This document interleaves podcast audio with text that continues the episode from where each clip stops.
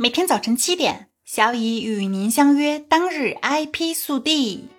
国之局市监总局将于十一月至十二月开展商标代理行业专项整治行动。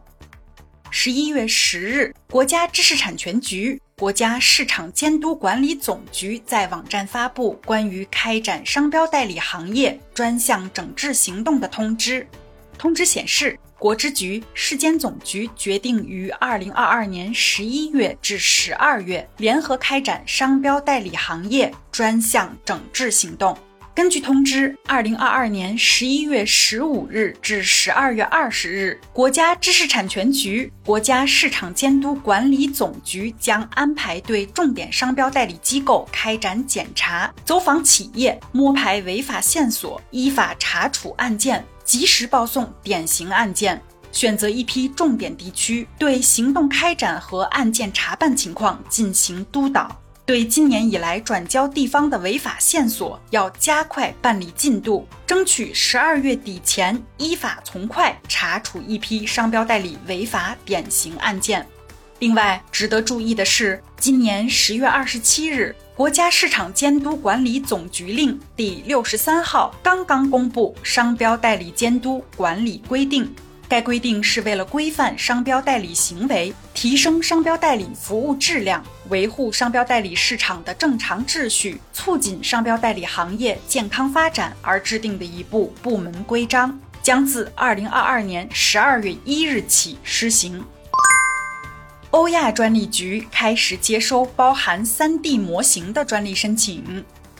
自2022年11月1日起，申请人将有机会在欧亚专利申请文件中引入 3D 模型作为主张保护的主题。2022年9月。欧亚专利组织行政理事会第四十一次会议一致通过了一项决定，即欧亚专利局将开始接受 3D 模型作为欧亚发明和工业品外观设计申请的一部分。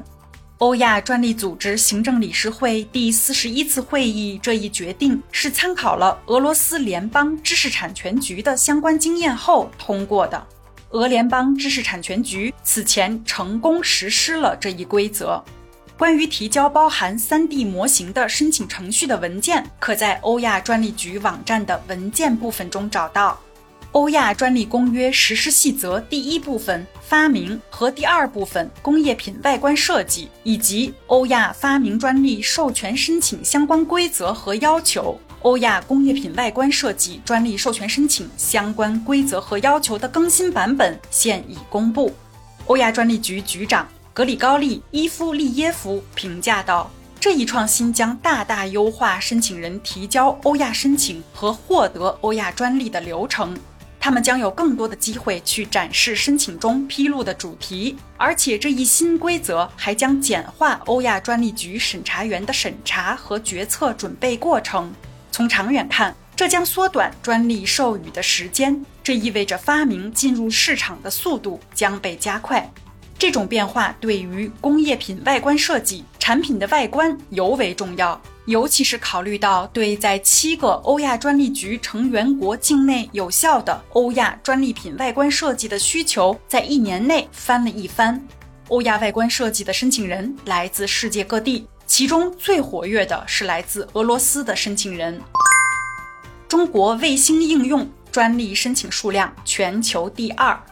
近日，在2022世界互联网大会乌镇峰会期间发布的《世界互联网发展报告2022》显示，近年来全球卫星互联网技术创新活跃，专利申请数量持续增加。其中，中国的卫星应用专利申请数量占全球卫星应用专利总申请数量的百分之二十七点零五，全球排第二。排名第一的是美国，第三是日本。仅在二零二一年，中国卫星应用专利申请数量就已经达到了九千五百四十六件。今天的 IP 速递就到这里啦。本节目由 IP 彭浩人策划，由小乙为您播报。欢迎搜索订阅每日 IP 速递，消息来源可查阅本节目文字说明。如需提供相关消息的详细内容，欢迎在留言区留言互动。终于到周五啦，小乙预祝本周末参加知识产权师考试的朋友一切顺利哦！咱们相约明天见。